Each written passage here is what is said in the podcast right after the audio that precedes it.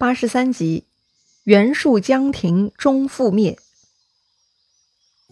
上一回咱们说到，曹操搞了一回煮酒论英雄，差点刘备的野心就露馅儿了。刘备觉得自己快被曹操识破了，趁曹操对自己下手之前呢，刘备必须得先开溜。正好听到消息说袁术要北上跟袁绍会合，这倒是个很好的机会，所以呢，刘备就向曹操请缨，说自己愿意效劳。带兵去徐州拦截袁术，主动请战嘛，那是将军们的分内事儿啊。曹操开始也没有怀疑，就同意了。曹操呢，派给刘备五万兵，保险起见啊，还安排了两个自己人朱灵、陆昭随行。但后来郭嘉、程昱提醒曹操，这个刘备一旦离开许都，那就是放虎归山，不能让他走啊。于是曹操又派许褚去追刘备，下令一定要把刘备给追回来。那天，刘备呢正在往前赶路，突然发现后面尘土飞扬。刘备知道啊，这是曹操的追兵到了。此时的刘备呢十分稳重哈，既然是要逃跑，就不能慌张而露出马脚。所以呢，刘备索性很笃定。刘备下令安营扎寨，等待追兵到来。要说刘备这里还有曹操的朱灵和陆昭呢，他们看刘备坦然等待后面追赶的人，没有任何人会怀疑刘备心里有鬼的。果然，很快后面的人就追来了，是许褚。许褚呢，到达刘备军营，看到军容整齐，于是他就下马进入刘备的营帐去见刘备了。刘备就问许褚了：“将军辛苦跋涉，有什么要事啊？”许褚答复说：“我奉丞相的命令，请将军回去，另外还有别的事情商议。”刘备指了指外头的营帐，对许褚说：“将在外，军令有所不受。我这次出征是皇上的旨意，也得到了丞相的认可。突然回撤，军心动荡，反而不好啊！眼看袁术快要勾结袁绍成功了，我们不能延误战机呀。所以大军还得火速赶往徐州才好。还请将军赶紧回去帮我。”回禀丞相啊！许褚觉得刘备讲的有道理呀。再说了，自己出门前，曹操也没有吩咐自己要杀掉刘备呀。平日里，曹操跟刘备一直关系不错的。既然刘备这么说，我又何必强求把他的话带回去不就好了吗？于是，这个许褚就带兵回去见曹操了。看到许褚走了，刘备这下虚出一口气呀。其实前面刘备也是强装镇定而已呢。要说啊，有时候办重要的事情呢，还得让手下明白其中的关键轻重，否则纵然是许褚这样的猛将派出去，也不能把事情给办妥。许褚回去呢，将刘备的话原原本本报告了曹操。旁边的程昱呢，就以此断定，这个刘备啊，已经变了心了，麻烦了，要速速行动，干掉刘备才是。但曹操呢，还有一点侥幸心理啊，毕竟啊。他在刘备大军安插了自己人，一个朱灵，一个陆昭。万一真的事情有变，到时候再派他们动手吧。再说了，这一次是曹操自己派人家刘备出征的呀，怎么可以反悔呢？所以呢，曹操就不再去追刘备了，又一次放过了刘备。说回刘备哈，见曹操没有派人再来追自己，就知道自己的表演成功了。刘备呢，就继续带着军队往徐州进发。没过多久啊。刘备的军队就到达了徐州，这个时候的徐州刺史是车胄。对了，就是上次剿灭吕布以后，曹操安排在徐州的管理人员呢。刘备这次来徐州的官方使命呢，就是拦截袁术的，所以刘备立刻派人去打探袁术的消息。果然呐，就如之前满宠打听到的一样，哈，这个袁术已经非常衰败了。此时他手下大将雷伯、陈兰呢，都已经离开了他，只剩下纪灵了。还记得纪灵吗？就是之前一直跟刘备交手的那位哈，上一次吕布辕门射戟，就是纪灵和刘备的最近距离接触了。探子回报，袁术的人马呢，快到徐州了，由纪灵当先锋呢。好极了，刘备呢，立刻点兵，带上两个弟弟，还有朱灵、陆昭，就去迎战袁术了。此刻呢，袁术军队已经是强弩之末，非常弱鸡，只有一个纪灵呢，还在替袁术卖命。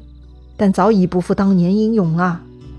张飞呢，看到对面的老对手纪灵，二话不说就纵马挺枪，直接动手了。这个衰弱的纪灵本来呢也不是张飞的对手，但如今啊身体素质进一步下降了，所以他跟张飞打了还不到十个回合就撑不下去了，居然这个纪灵就被张飞给刺死了，跌落马下。纪灵一死，下面的小兵一看没戏了，赶紧四散奔逃，战场呢是一片混乱。不过呢。虽然前军乱了哈，但后面袁术的主力呢，都还没有溃散，还是护着袁术的。所以很快刘备就见到袁术了。要说刘备和袁术也是多年不见了，上一次还是九年前十八路诸侯会盟的时候。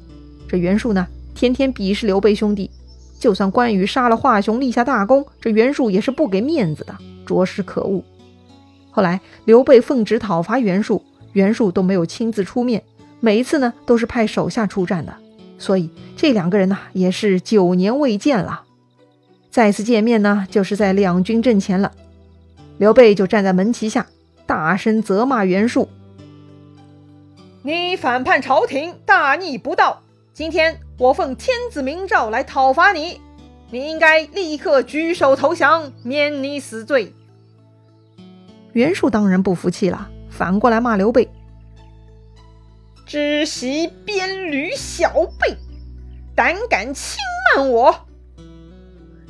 一边说呢，一边就指挥大军向前冲。哈，刘备早就准备好了，看袁术冲上来呀，刘备就根据计划向后退。哎，为啥要向后退呢？因为啊，刘备已经安排好了左右两翼，左军由朱灵、陆昭带领，右军呢是自己的弟弟关羽、张飞带领。刘备向后退。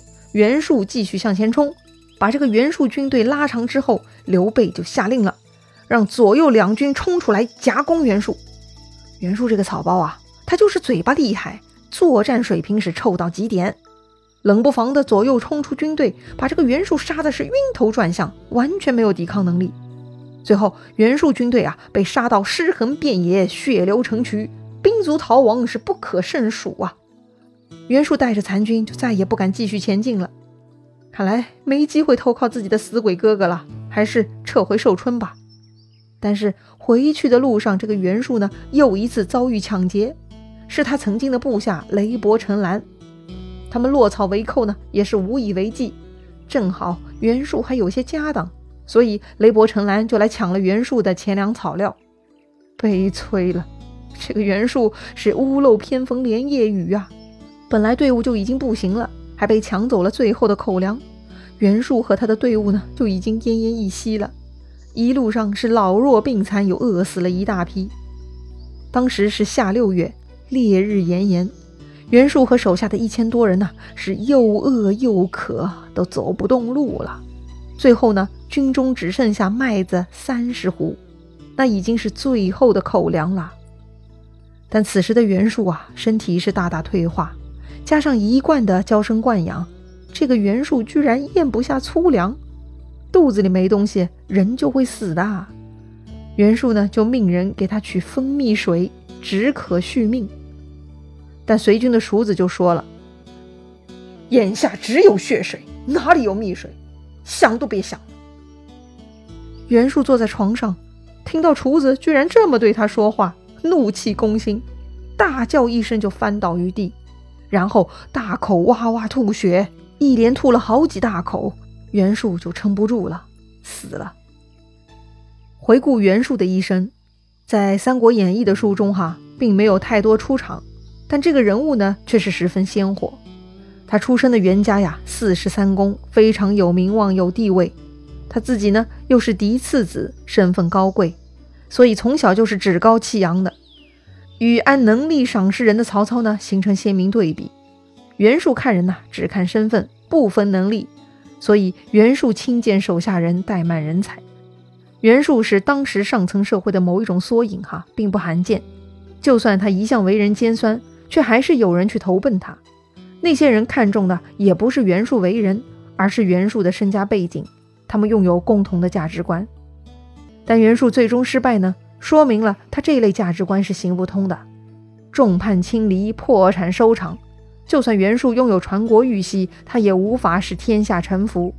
说到底，授权呢还是要正统，旁门左道只能招揽无脑庸才而已。袁术的一生行事卑劣，不得人心，自导自演一场宫廷剧，也没有多少感兴趣的观众，真的很失败。袁术死了以后啊，他的侄子袁应就带着袁术的灵柩以及他的妻子奔赴庐江，却在庐江呢被一个叫徐求的给杀了。这个徐求呢夺下了传国玉玺，杀光了袁术遗留的全家，然后徐求就去许都把这个传国玉玺送给了曹操。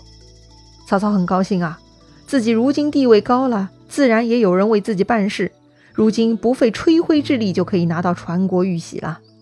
于是曹操就给这个献玉玺的需求封官了，封为高陵太守。高陵呢，也就是如今的河南安阳了。